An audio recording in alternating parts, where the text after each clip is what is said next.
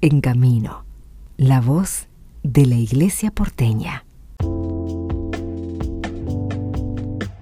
Conversamos con el padre Iván Dornelies, el es párroco en Nuestra Señora de la Misericordia de Mataderos.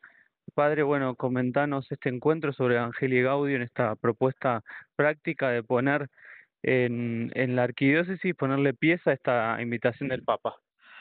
Sí, eh, nuestro arzobispo está convocando a un encuentro para celebrar los 10 años de este documento del Papa, que se dice como documento programático, la alegría del Evangelio, Evangelii Gaudium, que va a ser el, sábado 25 de noviembre, desde las 9 y media de la mañana hasta las 12 y media del mediodía.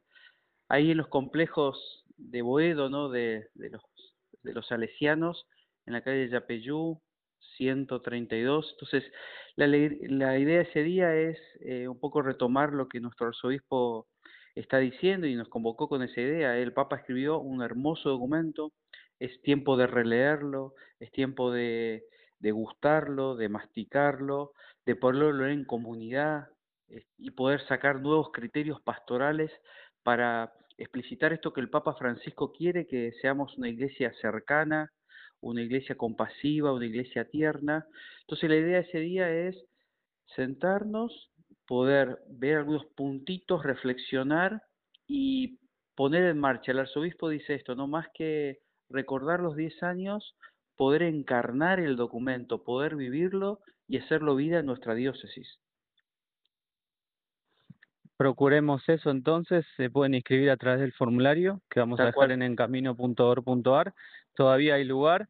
Y, y, bueno, esperamos a todos, muy motivadora la, la propuesta de poder cerrar el año de esta manera, pensando en que el año que viene vamos a poder este, ejecutar todo esto que, que se viene planteando después del sínodo.